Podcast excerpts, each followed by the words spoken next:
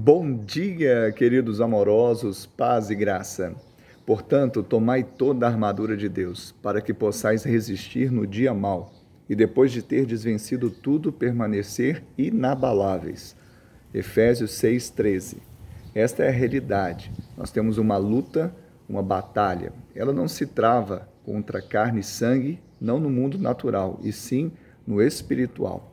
Por isso Paulo diz que nós devemos tomar a armadura de Deus. E dentro da armadura de Deus temos o escudo da fé, com o qual nós podemos apagar os dardos inflamados do maligno.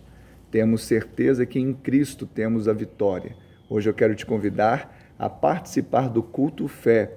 No culto fé começa às 19h30. Você pode participar na Igreja Batista do Amor, presencial, ou pelas redes sociais Igreja Batista do Amor. Deus te abençoe e te dê um dia de bênção e vitória, em nome de Jesus.